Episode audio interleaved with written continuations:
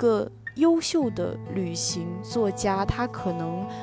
只是一个想要写旅行文学的优秀的作家，而并不是拘泥于这一种题材。你为了这个瞬间可以以后再一次被体验，那你就只能牺牲你当下那一刻的体验感。你看过了许多美女，他们从某种程度上来说，影响了我们这代人，或者说现在活跃在互联网上面的这些年轻人，他们对旅行的一个巴黎，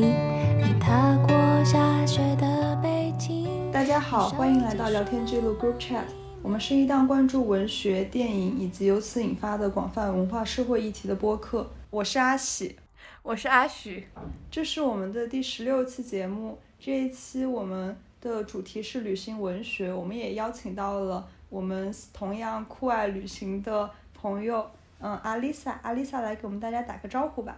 Hello，大家好，我是 Lisa。嗯，这一期我们想从一本去年新出的书《失落的卫星》聊起。《失落的卫星》是去年豆瓣榜单2020年度中国文学非小说榜单的第一名。实际上，这个榜单前十名中有三本都是旅行文学，另外两本是乔阳的《在雪山和雪山之间》和库索的《纵深入山海》。其实，旅行文学在2020年还是受到了许多的关注。然后，正好是我们三位同时读完了《失落的卫星》这本书，发现了中间也有很多我们想要聊的关于旅行文学的话题。所以今天就准备从这从这本书开始聊起。《失落的卫星》其实讲的是作者刘子超在中亚五国的一个呃旅行的游记，它的副标题是“深入中亚大陆的旅程”。主要讲的是刘子超在这呃中亚五国的见闻，但是由于他没有拿到土库曼斯坦的签证，所以实际上是吉尔吉斯坦、塔吉克斯坦、乌兹别克斯坦和哈萨克斯坦的故事。我们先从一个基础的问题开始吧，就是说大家读完这本书之后，有没有什么印象很深的片段，或者说看完之后最想去哪个斯坦旅游呢？这本书读完，其实我有很多印象比较深刻的片段吧。呃，我说两个方向好了，一是景色让我记住的，二是人让我记住的吧。景色的话，我可能对他在阿尔江拉沙进山的那一段旅程印象比较深刻，就是他在狂风暴雨中遇到了三个那个吉尔吉斯的牧民，有三匹马，三个人在那样恶劣的呃自然环境和天气之下，就是。非常镇定自若，然后包括他对马和牧羊犬的那种描述，我觉得可能对我来说，除了他之前描述的像碎芝麻一样的马群在山水间的景色，这三个牧民会让我不断的去想象他们在这样美好的景色里有那样一个坚韧的性格，这样一个对比，让我。就是印象特别的深刻。然后另外一个的话，我不知道你们还记不记得他在那个都上别认识了一个叫幸运的年轻人。这个也是我要提的之一。对，他说我没有办法拒绝一个叫幸运而且还叫我哥的人。然后他在和幸运分开的时候，幸运说：“你还会再来杜上别吗，哥？来看我。”然后他没有等这个回答，说他自己摇了摇头，要。化解掉身上无以化解的失落啊！我对这一句话印象非常的深刻，就是会有一种，就是他不断在说幸运，觉得自己困在这里了，困在这里了。很多时候可能是就是我们对中亚的想象的一种折射吧。嗯，就对我也对幸运那个男孩印象特别深刻，就特别是他一直不停的在重复，就是说哥，我觉得我自己被困在这里了。其实后来刘子超他在一些采访和他就是参加播客的时候也有聊过，就是他和幸运其实一直没有断开联系。然后幸运他现在确实是已经来到中国念书了，然后他就在北京，然后他是在疫情之前来中国念书的，然后他还和刘子超后来有一次就是吃饭聊天，这样非常有意思的一个点是。他之前是觉得自己被困在他的家乡，他现在因为是来中国念书，然后因为疫情就没有办法回去，所以他现在其实是一个被困在北京的一个状态。就会觉得，其实，在幸运身上，对，就像刚才阿丽萨说的，有一种看到我们想象中的一个中亚的一个年轻人会有的一个状态。我觉得有两个吧，就是一个是小的片段的话，有可能是。他去那个苏联的核试验基地那个库尔恰托夫那个城市的时候的那一段给我印象比较深刻，因为我原来对于苏联的核试验的印象就只有切尔诺贝利发电站，就我不是不知道苏联的核试验是在哪做的。苏联其实有两个核试验基地，我是后面查的，一个是它的内内陆的这个叫库尔恰托夫，后面他为了做水下核试验，又在一个临近北欧的地方又做有一个新的核试验区。然后这个是一个它在为了出于保密性质，所以是在一个。非常内陆的地方做的实验，我当时看的时候印象比较深刻的是，他们为了测试那个核试验的威力，会在当地放很多的动物，好像放了一千五百种动物，然后为了观察他们受到核辐射之后会受到怎样的影响，然后他们的所有的标本都被陈列在那个博物馆里面，这个情节给我印象特别深刻。就是刘子超说，他比他看过的所有的恐怖片都令他让让让他觉得害怕。然后另外一个比较大的印象深刻的点，有可能是这本书的书名。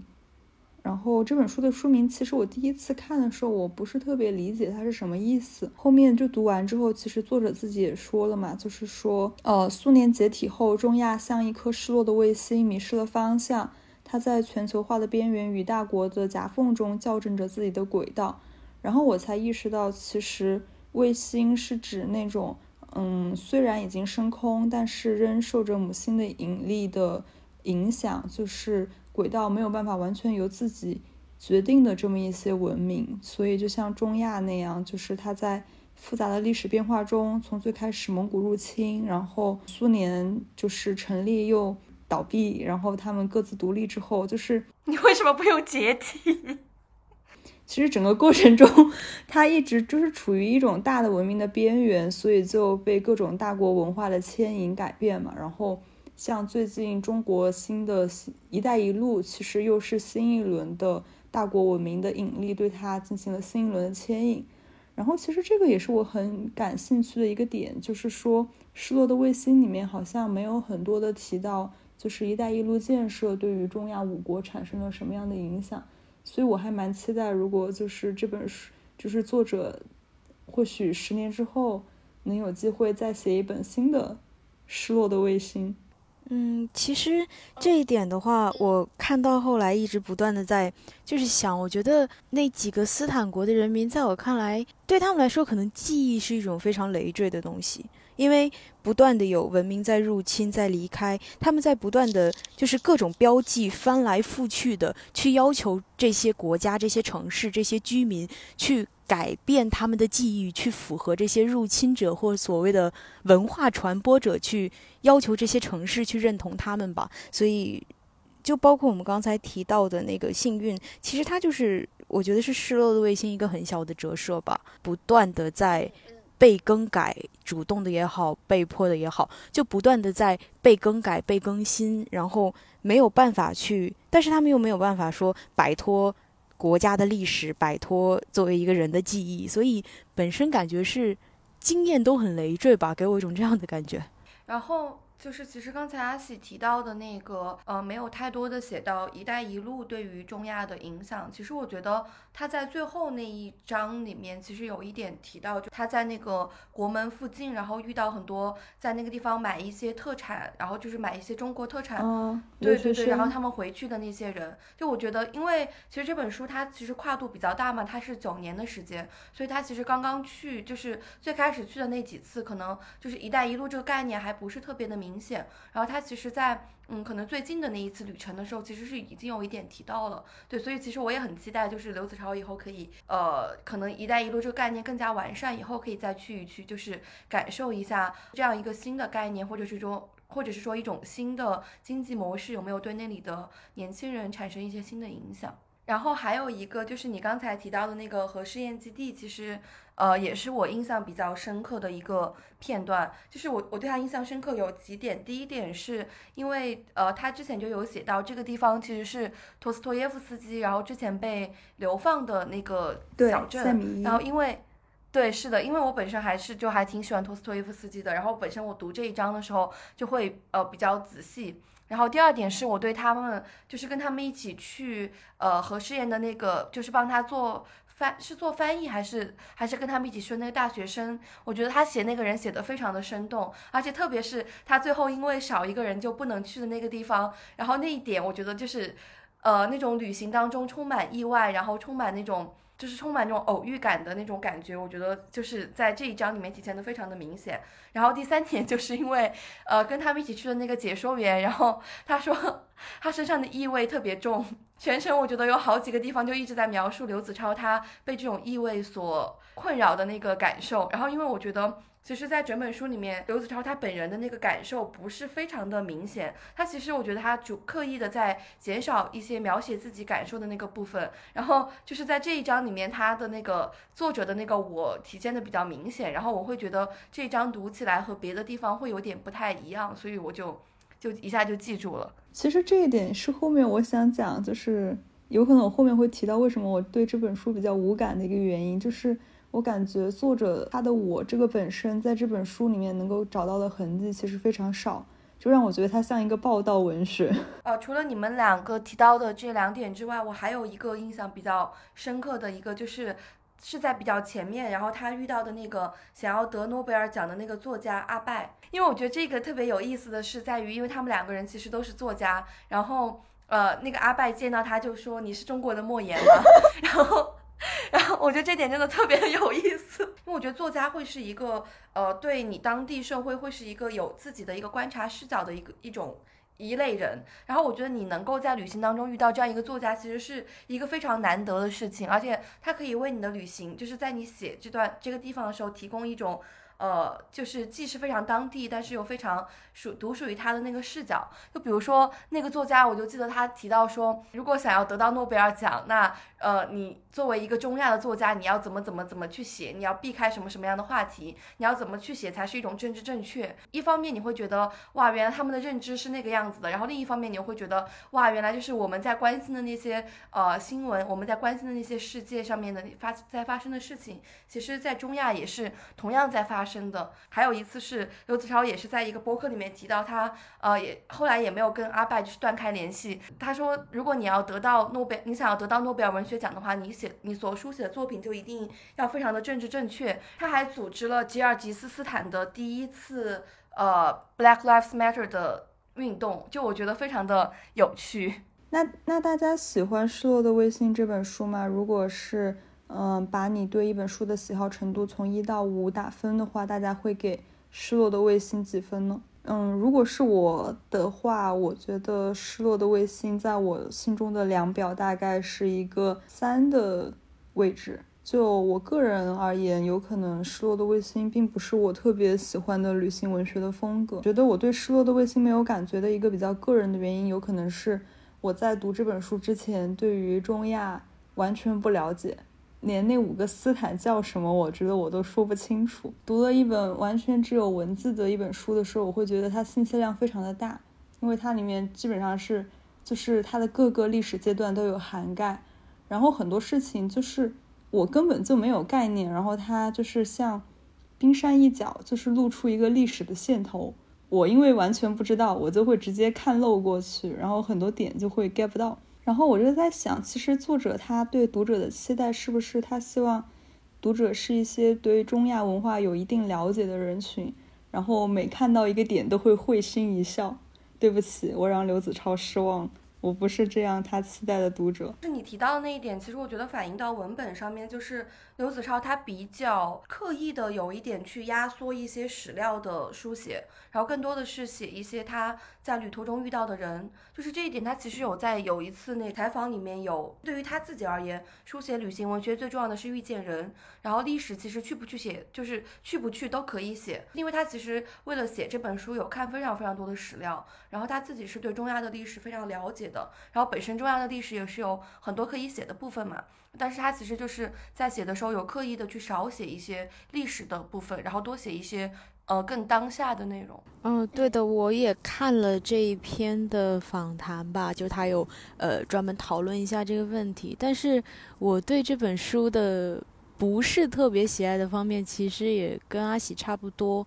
这本书如果作为一个消遣读物来说，我可能对它的喜爱能达到四分，甚至四点五分。但是作为一本旅行文学，我可能对它的喜爱最多最多三，不会超过，不会超过三，就到这么一个程度。我不是很喜欢它把太过于小说化的东西加在游记里。就是他会用一些篇幅去描述他遇到的人，他呃结伴出游的对象，他就是听到的事情、看到的事情，他所观察到的东西。我觉得在一本旅行文学里，如果这种主观或是它甚至不是一种人文，它只是遇到的那一个个体所发生的事情，它不会去给我们补充说这种现象在这里到处都是。好像唯一能想到就是会有很多去俄罗斯打工的男人，然后留在这边。那可能我觉得是算是一个。扩充来写的一个社会现象，其他的都是仅单单聚焦于他所遇到的那一个人，他的看法，他的他甚至不会更多的去剖析。所以，当他出现在一本旅行文学里面的时候，我会觉得有一些不是特别的必要。然后，像有一些。故事性的，比如说 我印象很深刻，他有提到说有两个英国的军官在就是一八几几年的时候吧，然后去要说服那个纳斯鲁拉，好像是叫这个名字的这个国王去和他们联手，然后他们呃遇到了一些呃非常悲惨的遭遇，受到了虐待，有一些就是非人的经历。那像这样的故事，我觉得可以更好的融合于。旅行这个概念里面吧，但是那些个体的故事的过多赘述，会让我觉得有一点冗余。这样，我感觉这本书里面有非常多失意，就是生活不是特别如意的人，或者说失意的人群，然后有一些对现状不满意的反叛的人群。就是我能理解作者是想通过这些人的心理状态，有可能是。尝试去描写这个国家，就是在这个时代，就是后面的一些片的心态。怎么说？我觉得就是，如果它只是一种失意的人类的悲喜，在一定程度上还是有相通之处的。就是不如意的人就在各个地方都有。我更好奇的是，这个地方它的这种不如意有哪一些与众不同的点？然后，由于刘子超的这种过于的省略篇幅的这种写法，他会非常的精简。比如说，我印我有印象他。去拜访一个单身女人的家，他发现这个单身女人的鞋架上是没有男人的鞋的，然后他就猜测这个女人是一直单身或者离婚。那离婚有一个原因，就有可能是她的男人去俄罗斯打工了，然后就一直没有回来，然后就留在了俄罗斯。然后这其实是一个在当地比较普遍的一个现象。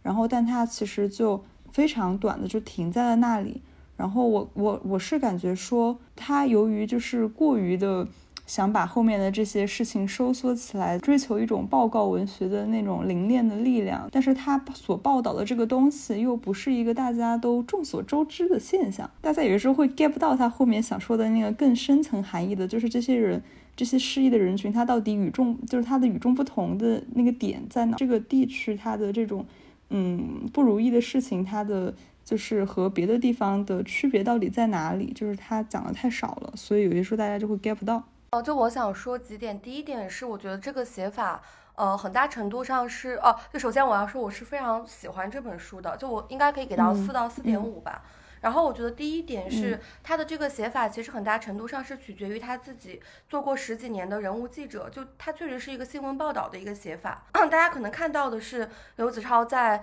呃书里面，他每个地方可能写了一两个人他们的故事，但是其实他自己有在那个采访里面提到过，他其实很多地方他都有约出来，可能聊十几个人，然后他最后只选择写一到两个人的故事。呃，就是你们提到，可能每个人他们的故事都非常的短，就我觉得这个，呃，也是和他的这种写作模式是有关系的。就你想说，呃，你到一个地方，你要聊十几个人，然后你又只有两到三天的停留时间，你肯定不可能和这十几个人都进行一个很深度的一个交谈，或者说很深度的介入他们的生活，你只可能说啊，就是简单的聊一聊，然后可能跟他们有个一两个小时的这样一个交流，或者说跟他们一起进行一些活动，这样。一两个小时，那就注定他可能在一本书里面的篇幅可能就只能占到一两页这个样子。那可能另一个问题就是他为什么不找一两个人，然后进行更加深入的交谈？就是因为可能就是做记者的人会比较了解这种境遇，就是说你到一个地方，你刚刚到的时候，你是不能保证说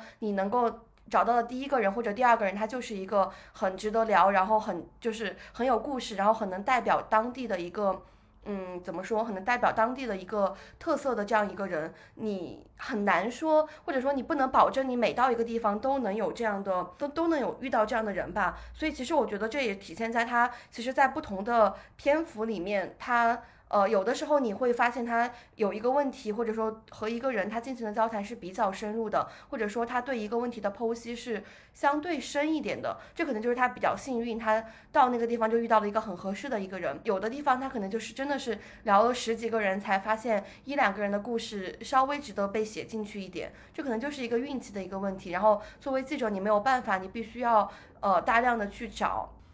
嗯，其实我很好奇，就是他。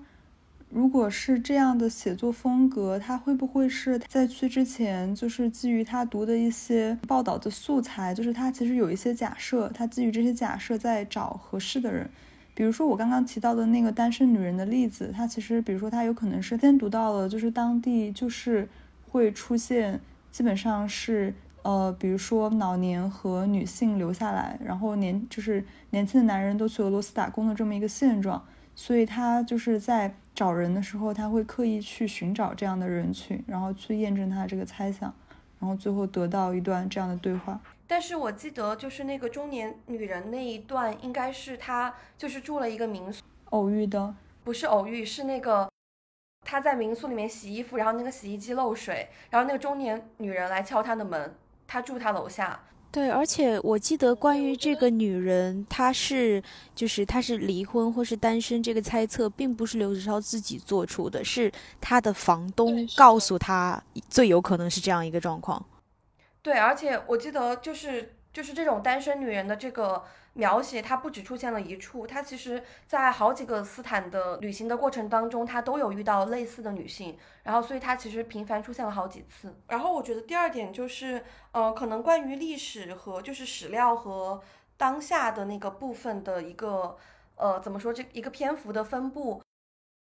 我自己会比较喜欢读的旅行文学是，更多的是我喜欢去读一些作者他自己去遇到的一些人，然后他自己的一个感受，他写成的一个文章。我忘记是在哪一篇采访里面读到的了，应该是，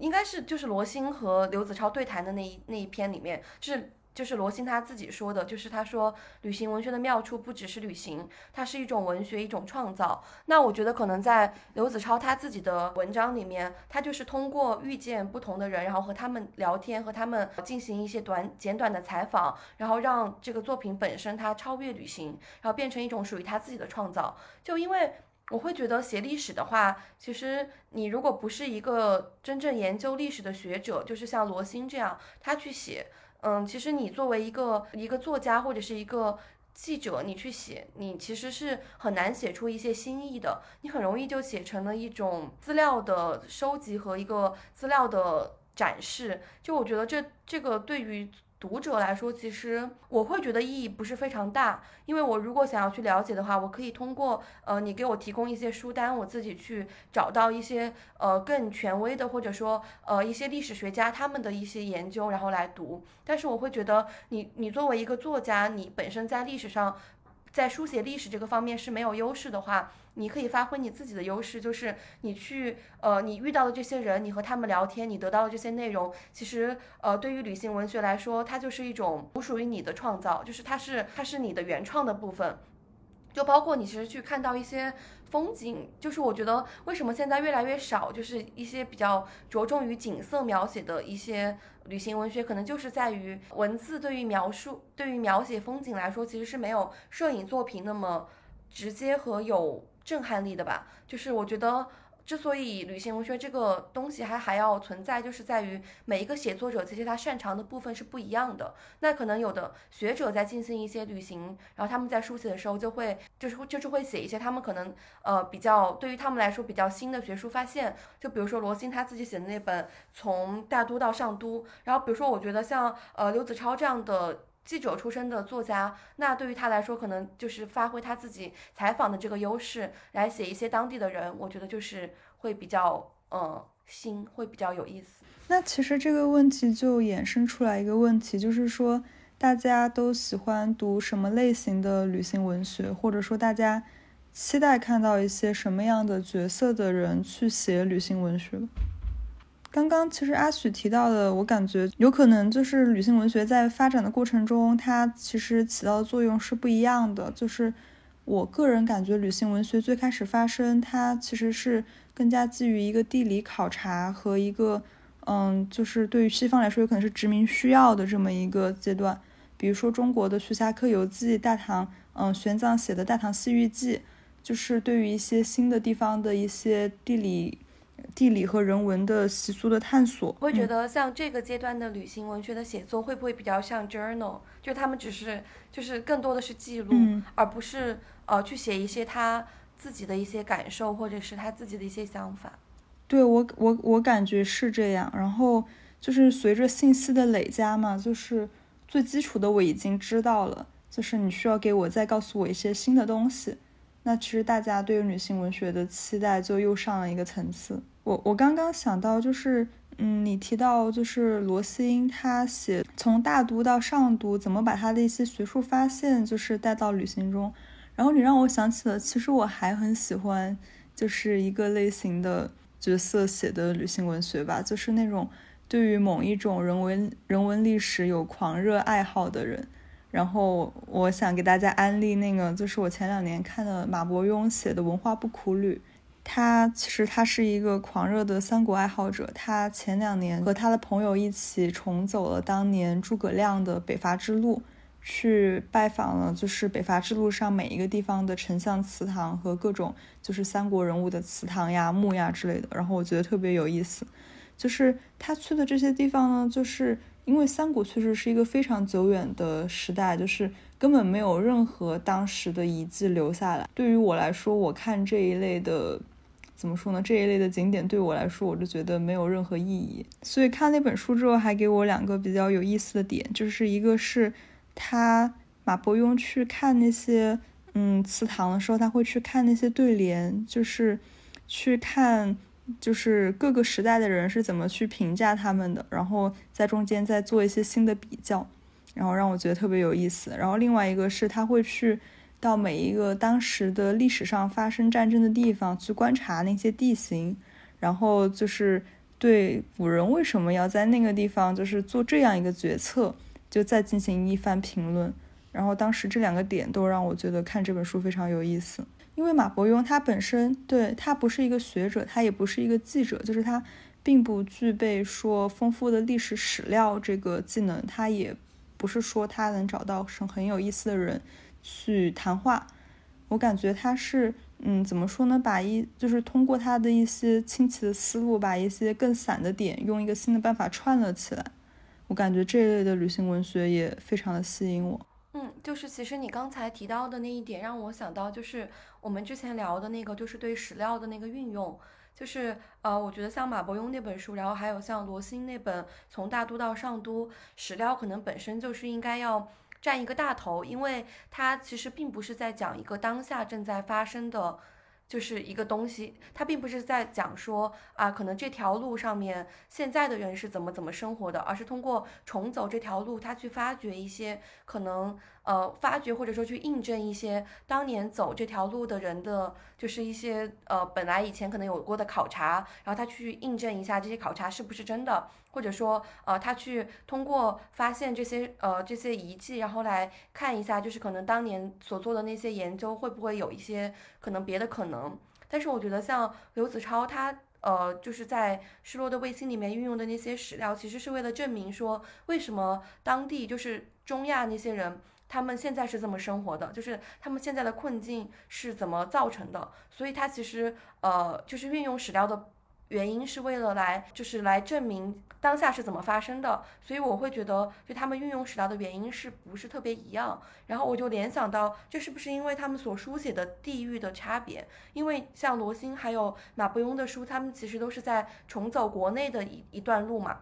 所以其实我们不需要去了解一个某一个具体的地方的中国人他们是怎么生活的，除非他们真的非常非常的特别。就对于大多数的中国读者来说，我们是没有这个好奇心的。但是像对于中亚这样的地方，我们大多数的中国读者。是完全没有了解的，就是我们的了解可能是零，所以我们会比较好奇他们现在是怎么生活的。那可能我们对于他们的历史完全了解就是就是复数，那可能他没有办法在一本书里面就完全把这个事情讲清楚，那他只能可能通过讲一些现在正在发生的事情，然后带出来史料的一些讲解这样子。我觉得这个的话，完全取决于你作为一个读者对旅行文学的期待吧。这个很难去描述。对我的话，我对旅行文学的两种期待其实是非常极端的。一种是，举个例子来说，如果我去都江堰，我想要去读一本关于都江堰的旅行文学，我会希望它里面可以给我详细的介绍到战国时期的蜀国罗郡太守李冰的故事，我会去想要知道、想要了解。其实这个的话，完全就是我一个很个人的一个喜好吧。然后另外一个方向呢，其实。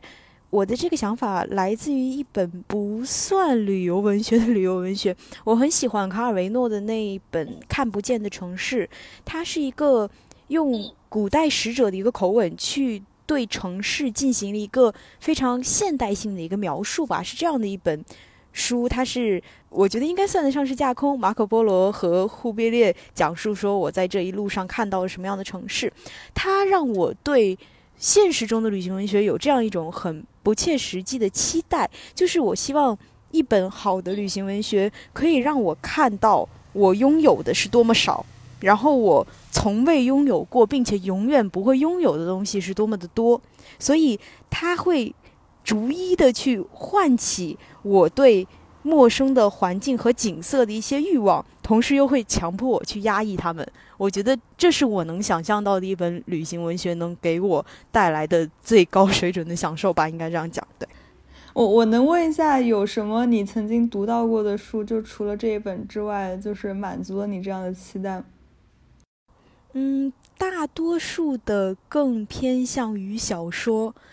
呃，我觉得其实很容易想明白吧，比如说西马。呃，香格里拉这个地方，就它的原名叫中甸，因为那一本《消失的地平线》，然后全世界的人都知道了香格里拉，所以我很难去通过一本游记、一本旅行文学去对一个地方着迷。但是你读完《边城》，可能真的就会对凤凰古城有兴趣啊。我我能 get 到你的点，就是说小说里面它会去描写一种气质。但是如果它是一本旅行文学的话，它有可能会放在一些更实的地方，是吗？我想讲一个我前两年被一篇文章种草的经历。嗯，其实刚刚这本书我有提到，就是纵深入山海。怎么说呢？我觉得旅行文学里面有一些也还是蛮擅长营造这样的氛围的。但是，嗯，有一个点是，我觉得它它这种氛围营造之后，会和推送之间有一种割不断的离，就是。就是会像，就是怎么说呢？它的类别我会觉得它更像一篇推送。然后我想先讲一下我的这个故事，就是我前两年看了那个库索《纵深入山海》里面的第一篇，讲写了一篇关于呃镰镰仓的文章。然后那篇文章叫做《镰仓永远是夏天，人们永远在恋爱》。然后他在里面就把镰仓和和日本的湘南海岸的海和那种。动那种日本动画片里面的关于灌篮高手的那种青春的夏天，牢牢的联系在了一起。然后那篇文章看完之后，我一个景点没记住，但是我就疯狂的想要去镰仓。不知道是不是你说的那种小说给你的期待？对，就是它吸引你的是这个城市在这个故事里所营造出的氛围，而不是说你真的在这里可以看到什么、吃到什么、买到什么。我要吃到什么，可能对我来说也是一个比较高的吸引力。对我觉得可能更深层上来说是出于一个我对于文字的不信任感，就是我觉得一座城市是不会去泄露它的文化、它的历史、它的过去的。你要在它街角的涂鸦、窗户的凿刻里去寻找它藏起来的那些故事，然后这寻找本身就是一个很艰难的过程了，也就是那些。旅行作家不断在探索在做的事情，但是同时你要有足够的力量，用你的文字去把你寻找到的东西表述出来。我认为这是一件非常需要天赋的事情。而且我觉得还有一点是，我觉得也不是每一个城市都值得被这样写。像镰仓，它本身就是一个我觉得怎么说，就是一个以气质取胜的一个城市。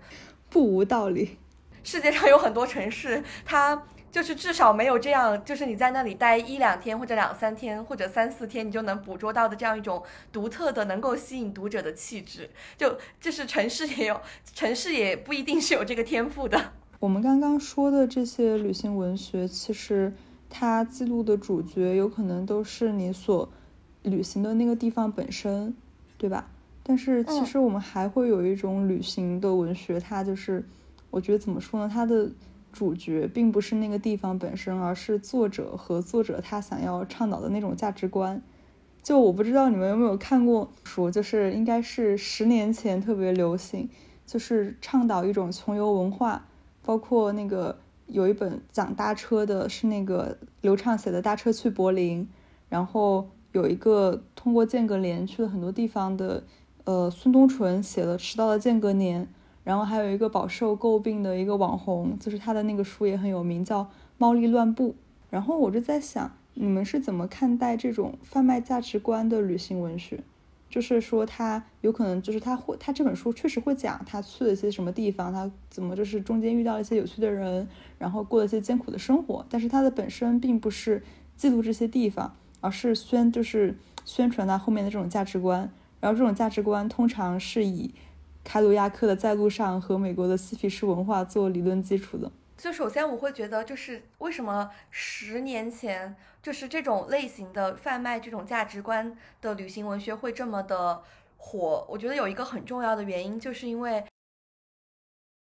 当时的那个社会氛围本身就是像什么呃穷游啊，然后什么背包客啊，然后什么间隔年啊，就这种概念刚刚才引入到中国来，就是可能才刚刚被大众所熟知。然后当时我觉得我们中国的社会就还处在一种蓬勃发展的一个上升期，然后大家。就是对未来都还充满希望，然后其实有很多的青年，就是可能二十多岁，然后就是大家都还对未来充满希望，然后想要去探索一种可能和上一辈人完全不同的一个生活方式，然后可能这种生活方式就是呃一个很表象的体现，就是像呃去成为背包客，或者说去进行一场间隔年这样，然后所以说呃在这样一种社会风潮之下，这样一种贩卖价值观的旅行文学才会那么风靡，然后我会觉得可能到现在就是。怎么说？就是。嗯，就是那样一种社会风潮已经过去了，然后，嗯，就是现在你说谁再去提穷游、提间隔年，这本身这些概念在中国就已经不新了，然后大家也已经意识到，并不是说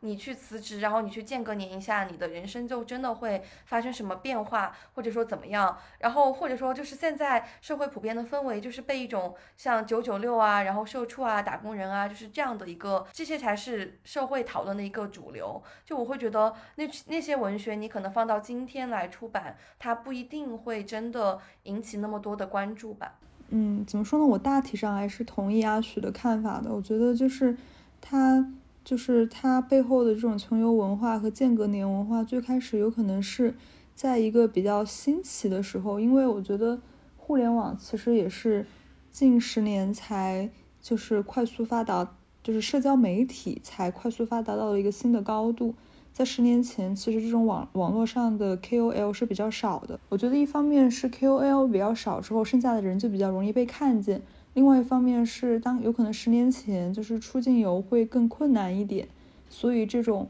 能够满世界的穷游的这么一个就是人数就更少，然后因此更加稀有。然后当然也有可能是因为第一批人已经出去了，你们发现。旅游并不会，旅行并不会改变你的生活。怎么说呢？在路上这个经历并不会让你去找到一些新的东西，就是有可能十年前大家是渴望找到一些什么东西的。但是好像这个概念，包括什么，大家对于就是举个小的例子，对于丽江艳遇的向向往，都已经感觉是在逐年下滑。我好像近年来没有人听到有人要去西藏朝朝圣，没有人要去丽江邂逅爱情。就是我会觉得，就是当年他们去贩卖这样一种呃生活方式，或者说去贩卖这种价值观是是 make sense 的，是有人会吃这套的。因为就是我记得我初三的时候，就我那个时候也是一个，反正也是非常吃这一套价值观吧。然后我就想去做沙发客，然后我就去那个沙发客那个网上，然后做了一个登记，因为你可以登记，就是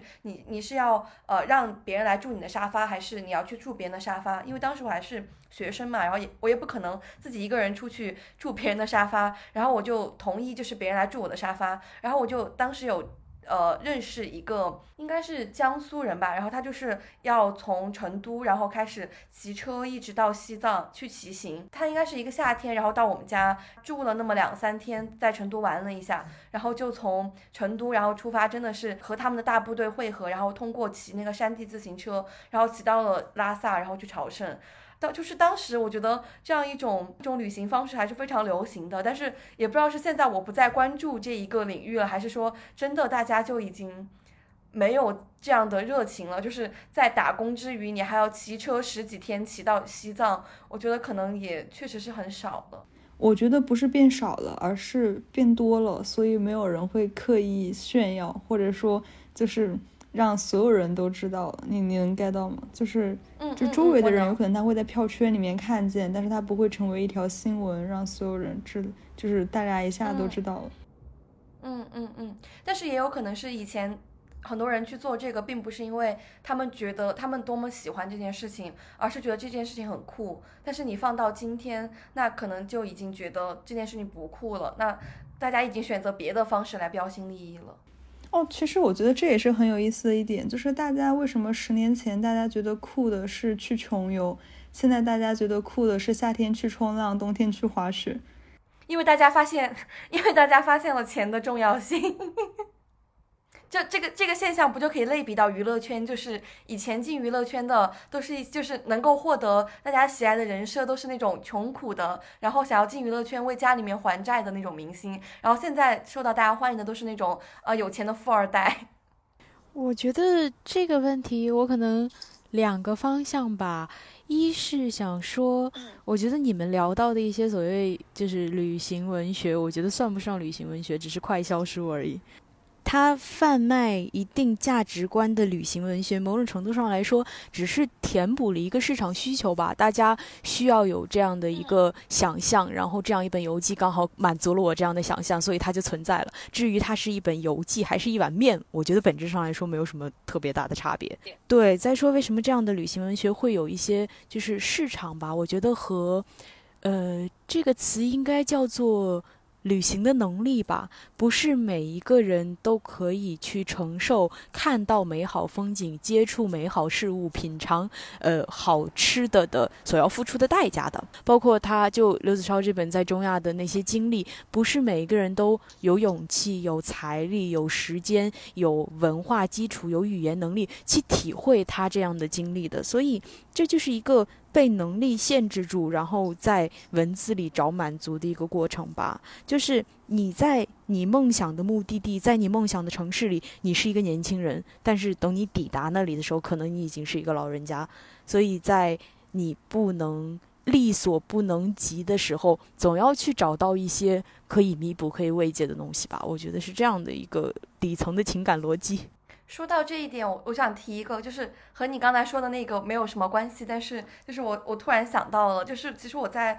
读刘子超这本书的时候，就一直非常羡慕他是一个男性的这个身份，因为我也是就是老是喜欢出去玩嘛，但是就作为一个女孩子，就大家都可以体会到，就我每次就我以前想要一个人出去玩的时候，就因为你其实不是每次想要出去旅行，你都可以那么恰好的约到合适的人，然后有的时候你就被迫想要一个人出去玩，然后你一个人想要出去的时候。就是爸妈就会在你的耳边就一直不停的说你一个女孩子出去多么多么多么的危险，然后怎么怎么怎么样，然后包括呃我在读那个失落的卫星的时候，就会发现他经常就是半夜和那些人在酒吧里面，然后喝酒聊天，然后什么喝完之后又呃怎么开车带她回家，然后怎么怎么是那种很晚，然后打一些黑车什么的。我我当时看的时候就会觉得非常非常的。羡慕，就算我以一个旅行者的身份，我进入到了中亚，那我可能就是受限于我自己的性别原因，我我其实我会有点不敢，就是真的像他那样，就是就是那么深入的去真的感受当地人的生活，我会考虑到，就是作为一个女性，其实呃，在这样陌生的国家、这样陌生的地方、这样这样的时间，其实你去是非常危险的。哦，你说的这个真的勾起我超级多的回忆，就。我自己就是我自驾游的经历很多，但是我自己出去的经历非常的少。我一直到现在开车，就是在那个时候养成的习惯。我上车，无论身处何地，无论是我一个人，我经常有那种我自己上了车，关上车门，马上把车锁上，然后乘客还没有来及上车的状况。这就是我自己出去养成的习惯。你作为一个女孩子，你会非常下意识的，尤其是在空旷的停车场，在晚上，你会拼命的跑进车里，马上把车锁上。这是你。下意识的一个动作，都不是说别人会拦着你不让你去，你受限于你自己的性别，很多东西是没有办法放开去做的。如果是去比较保守的地区，我觉得如果你真的是一个作家，嗯，其实有可能你是女性的话，会有一些别的优优势吧，就是你更容易去接受，就是接触那些保守地区的女性，去了解她们那些。地区的故事，比如说那些穆斯林地区，像那本书叫啥呀？他是去了阿富汗，然后我觉得这是一个男性作家就是根本没有办法做到的事情。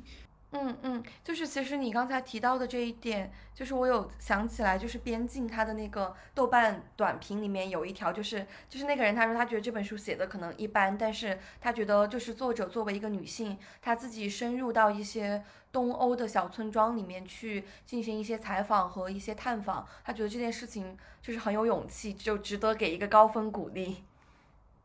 然后另外一点是我想到何伟他有提到过，就是他。是，就是这次来中国，他住的这个过程当中，他呃是想要有一次是要去采访一个，是我是哪里的忘了，应该是一些女性的工人，他就就是他觉得他自己作为一个男性，可能就比较难以去真的深入他们的生活，然后最后就是这篇文章是由他的妻子去采访，然后最后写作完成，就我就我比较认同，就确实是女性她有她自己的优势。我觉得这和很多两性话题最终指向的是同一个方向吧，就是在一些层面上，女性的确会有一些呃独到的优势，但是在呃综合或者说更 general 的层面上来说，的确是有更多的限制吧。其实我还有一个比较感兴趣的问题是，大家觉得《旅居笔记》算旅行文学吗？就是《旅居笔记》，我的。定义是一个旅行者出于某种原因，在一个地方停留了较长的时间，然后他将他对这个地方的观察写成了作品。我我觉得我之所以提出这个问题的有一个原因，可能是我觉得，如果是一个旅行者，他在一个地方停留了足够的时间，那么他其实他还算一个旅行者吗？还是他只是一个初来乍到的居民？那么，如果是他是以以一个初来乍到的居民的身这么一个观察角度写的东西，那他还算作旅行文学吗？呃，我很认同何伟的那句话，就是一个拥有当地生活经验的外国人会比本国人更好的带你了解一个国家。对我也很认同这句话。对，非常有感触的一件事情，因为我在美国的这些年，呃，应该是在有在四个地方生活超过一年，然后有在一些零散的地方分别有过一个星期到三个月不等的这样一个居住时间吧，就是有稍微居住一下的这样一个城市，然后也会有一些就是呃一天走两个城市这样的经历。首先，我不觉得你作为一个旅行者，你在一个地方居住一段时间，你会变成一个短暂的居民。因为旅行这个概念完全取决于，最起码就我个人而言，旅行这个概念完全取决于你在当地的心态。你是无时无刻的在。观察这座城市，在不断的把你遇到的每一个人、见到的每一朵花、走过的每一条路，当做你吸收的一段经历，你的一个呃 写作素材也好，或者说是呃人生经验也好，你去不断的有意的吸收你身边的内容，这是一个旅行者在做的事情。而当你有一个居住的概念，比如说你去上海，你去了二十次，你每次都只住两天，那么在你最后的就是第二十次的两天，你依然算不上一个旅行者，因为你不会再去兴致勃勃地观察你身边的事物，去呃。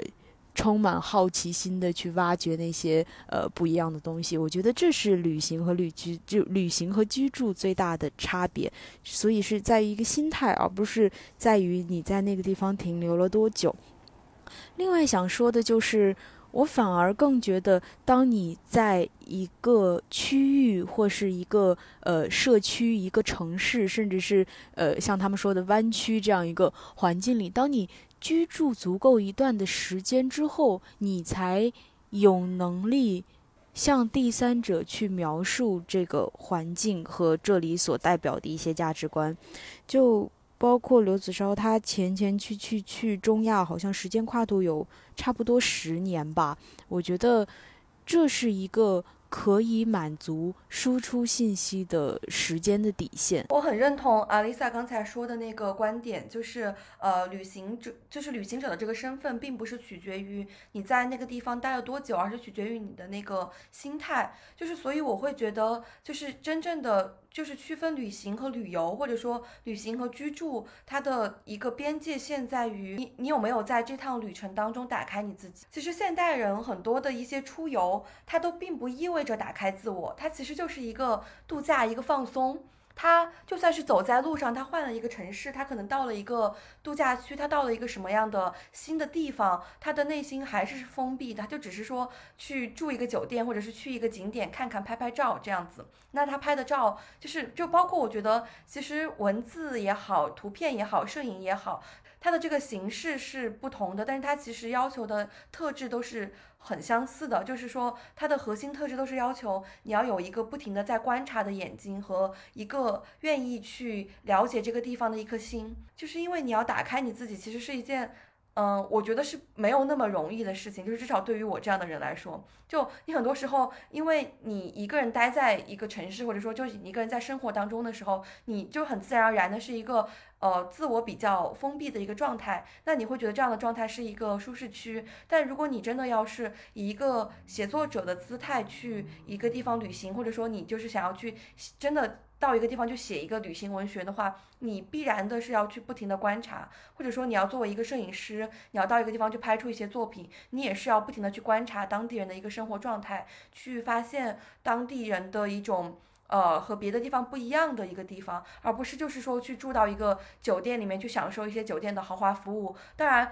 这样的旅行也是有它的意义的，就是你可能作为一个生活方式类的博主，你可以去给别人做一些测评。但是我觉得你作为旅行文学的话，你至少是要去融入当地，你要有一个打开自我的一个过程。但是我会觉得，呃，就是这样一种陌生性，它在一个旅行和旅行文学当中是非常重要的。就是所以我很认同，就是何伟说的那句话，就是。一个外国人去带你去看你自己的国家，其实你会看到很多你平常会忽略的一些东西。就我觉得这种陌生性是非常重要的。但是其实，呃，我觉得现代人的旅行，或者说一个呃非旅行文学作家的一个旅行，它很多时候是失去了一种陌生性。那在没有这样一种陌生性的过程当中，其实你不管是到。美国也好，到欧洲也好，到日本也好，所有的地方都是很相似的。这样就牵扯出一个很有意思的问题，就是旅行作家可以作为一种单独的职业存在吗？就是他独特的技能点在哪里？比如说，如果是刘子超的话，我会觉得他是一个基于记者视角的，就是去写了旅行文学，我不会把它归就是归结为一个非常正统的旅行作家。然后旅行作家的话，我心目中有可能会是呃，Bill Bryson 和就是刚刚提到的何伟。你喜欢 Bill Bryson 是因为他对于内心的感受的描写比较准确吗？还是因为你觉得他对于美国城市的那些状态的描写比较准确？我没有看过 Bill Bryson 写美国的，我看过他的，就是一本因为中学教材读的那个《不在他乡非客乡》，然后读了他写英国的两本，就是。那个小不列颠和小不列颠二这两本，我觉得他是有一种尖酸刻薄的幽默，对。然后何伟，我觉得他是一个天才旅行作家，他就是可以从很多非常基础的事情中间洞见一些特质。就是也有可能是我对于刘子超刚刚提到对刘子超没有什么感觉的一个原因，就是说刘子超发现的一些就是人群的特点，我感觉是一些比较共通的东西，就是我感受不到这个民族他个人有什么特点，但是何伟的讲述里面，就是他总是能够非常敏感的发现这些点。我印象比较深的是何伟在《寻路中国》里面，就是写他住进北京周围的一个村庄的时候，就周围的人都会就对他很好奇，然后他们好奇的方式就是会不打招呼的来你的院子看一看。怎么说呢？这个情节有可能是你对于中国过于熟悉，就会让你想起你每次过年回家和那些七大姑八大姨的那种没有边界感的，他们会。对你的生活好奇，然后越界来到你的区域看一看，就是通过一些不是直接的心理描写，或者说是特点的描写，通过一些动作描写，就能够让你就是看到一些特质性的东西。然后我觉得就是这种洞察性，我觉得是一个旅行作家的一个独有的技能点吧。就他不是说需要讲很多历史，也不是需要不停的去挖掘新的特定的人的谈话。因为何伟他平时就是他记录的都是他的学生，他就是在那个村庄的村民，就学生是指的江城那本书，他当支教那一年嘛，他似乎是没有刻意去寻找采访对象这么一个概念的，他可以从周围的人里面就是更就是更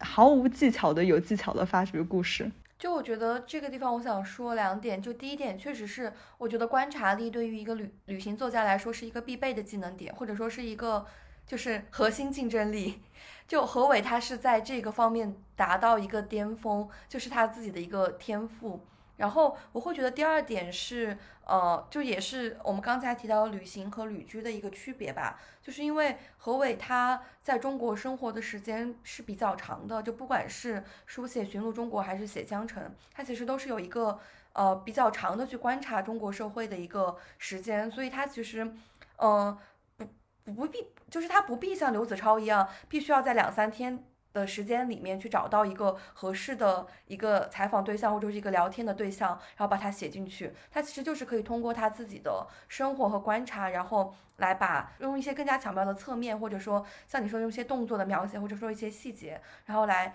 呃写这个国家，因为他生活的时间更长，他有更多的时间和呃机会去体验。当然，我觉得这是基于他有一个非常强的一个观察能力。就我觉得。就是一个观察能力弱的人，就算在一个国家生活十年，他也没有办法写出像何伟那么优秀的作品。嗯，关于这一点上，我的看法可能和你们不太一样吧。我觉得旅行文学作家这个概念，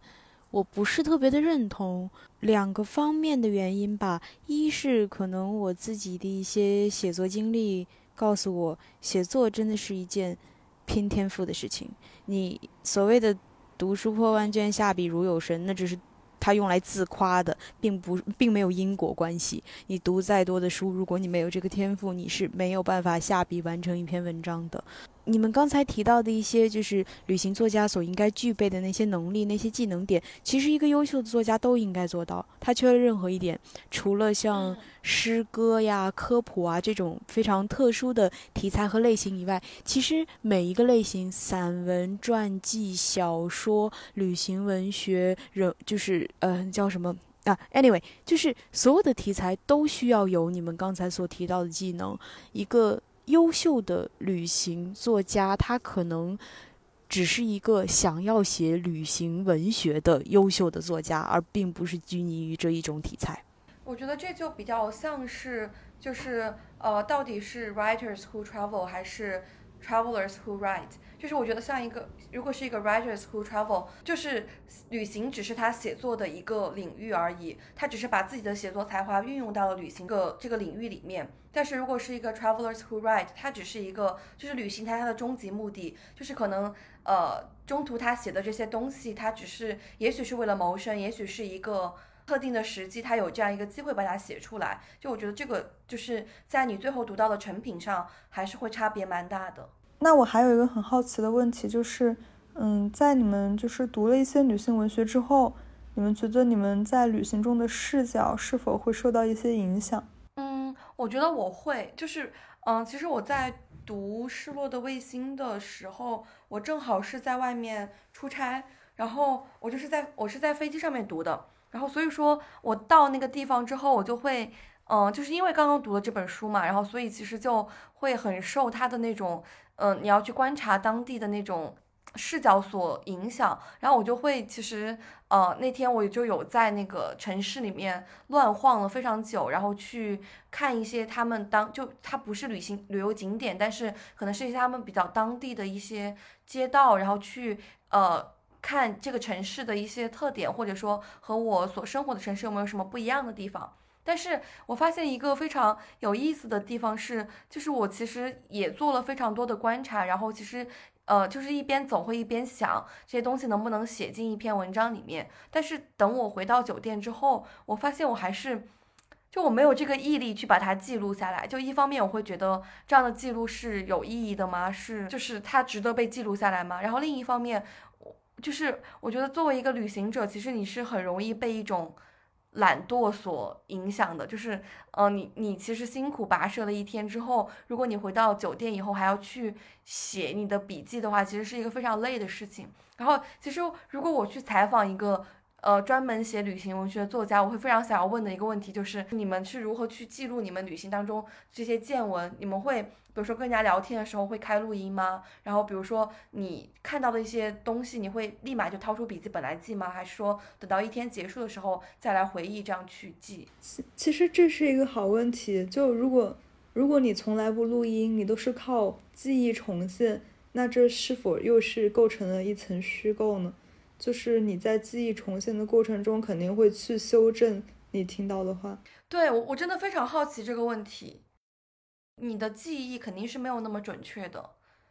特别是如果因为像刘子超还有很多旅行文学，它都是在一个。非母语地区旅行嘛，那你其实听到的是外语，那你一定一定是有很多偏差的。但是我又觉得，如果你跟每一个你要交谈的人，你都说，哎，我能不能录个音，就很奇怪。而且他其实你发你会发现很多旅行文学里面，他会记录一些，比如说他和一些小商小贩的一个对话，你是不可能每一段都去录音的。我觉得这有点不太现实。然后我也会觉得这好像是影响我自己要不要去。写一个旅行文学的时候会想到的一个问题，就是我到底要怎么去忠实的去记录这个旅行？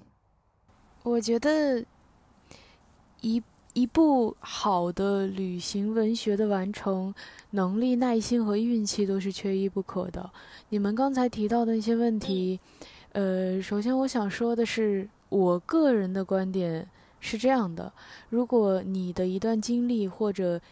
呃遇到的一个人，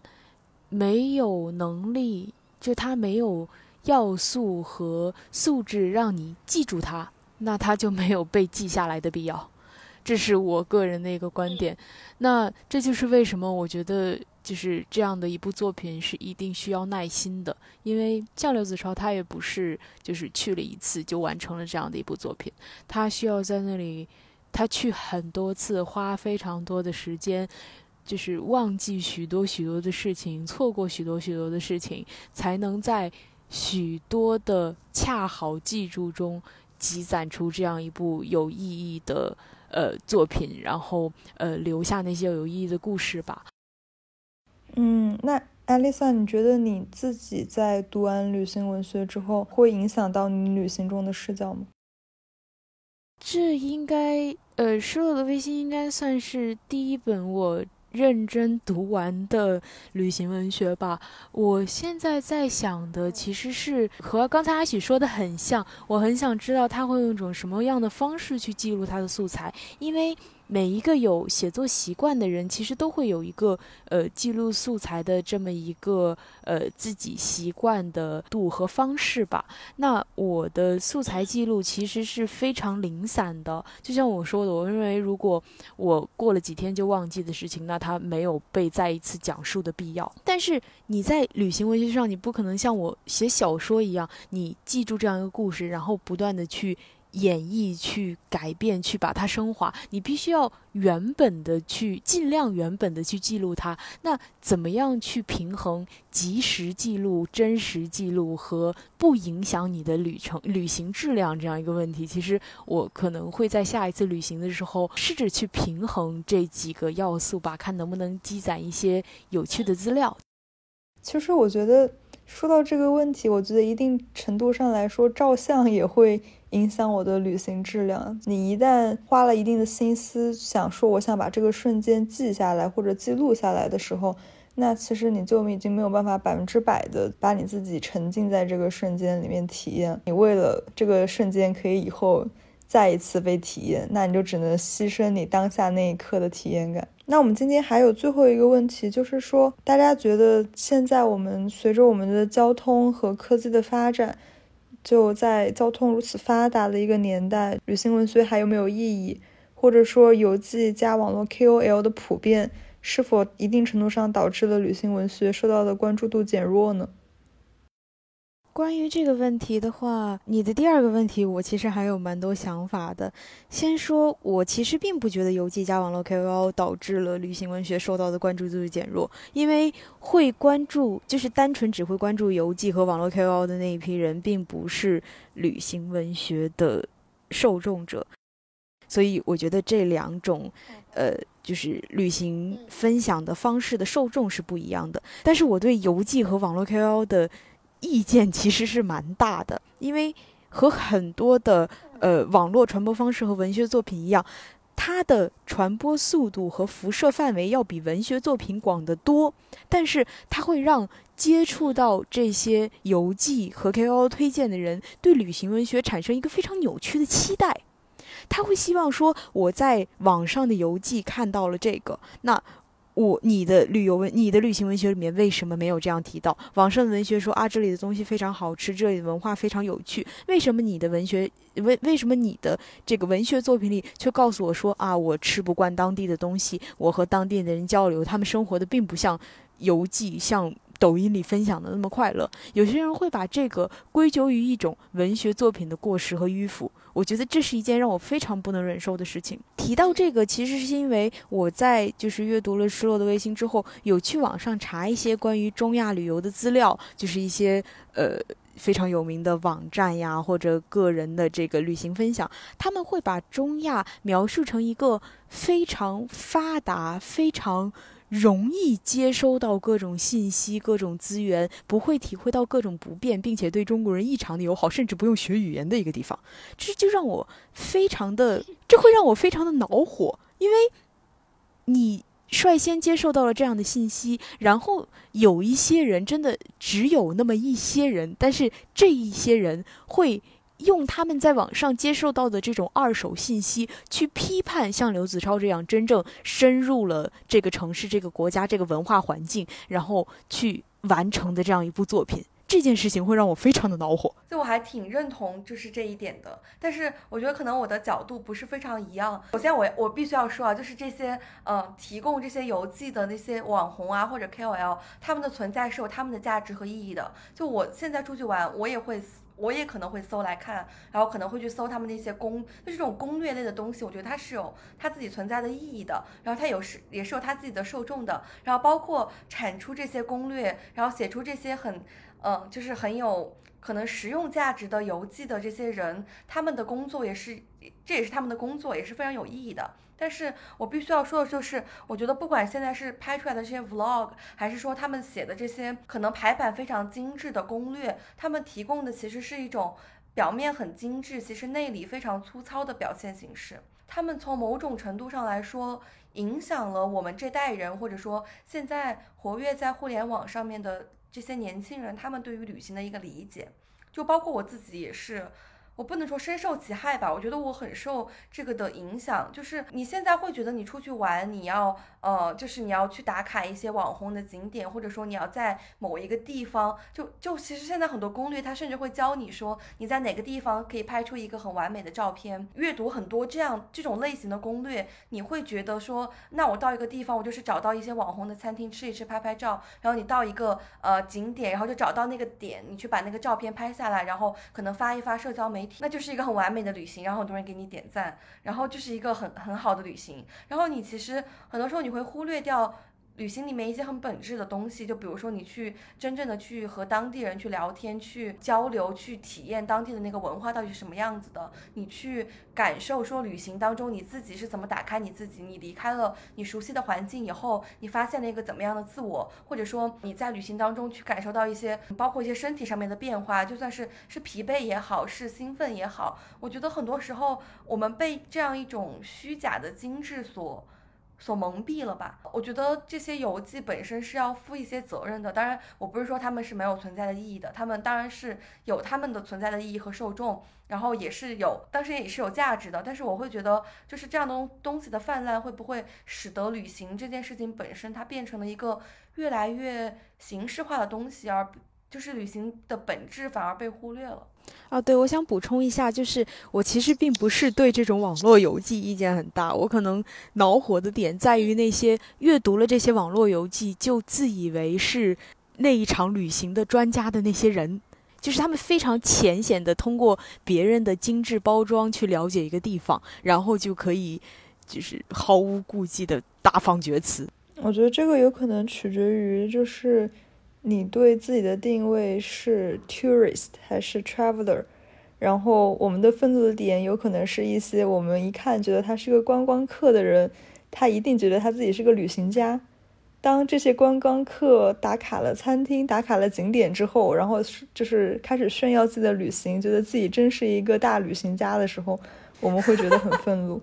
然后他如果他觉得他自己是个大观光客，我觉得。No problem，就是我觉得哇，你做的很棒啊！你去了就是这么多精致的地方，但是如果你的标签是你很懂玩，然后你很懂旅行，那我会觉得问号问号问号。就是我会有的时候比较疑惑的一个点，就是就是这样的一种价值观的泛滥，就会不会让这种真的旅行者会越来越少？因为大家可能从小就是受到这样一种旅行观的一种影响，那我会有点担心这个问题。当然也。嗯，当然，对于大部分来说，这个问题无伤大雅，就是大家都可以选择自己满意的生活方式。我前两天就是在财经周刊上读了一篇郑郑就是郑科鹏写的文章，它里面有这么一个观点：呃，如今我们极我们既容易失去对异域的好奇和想象，世世界从此分成了两个部分，就是被消费的和被遗忘的。旅行作家要面临的危险，不再是万丈深渊的危险。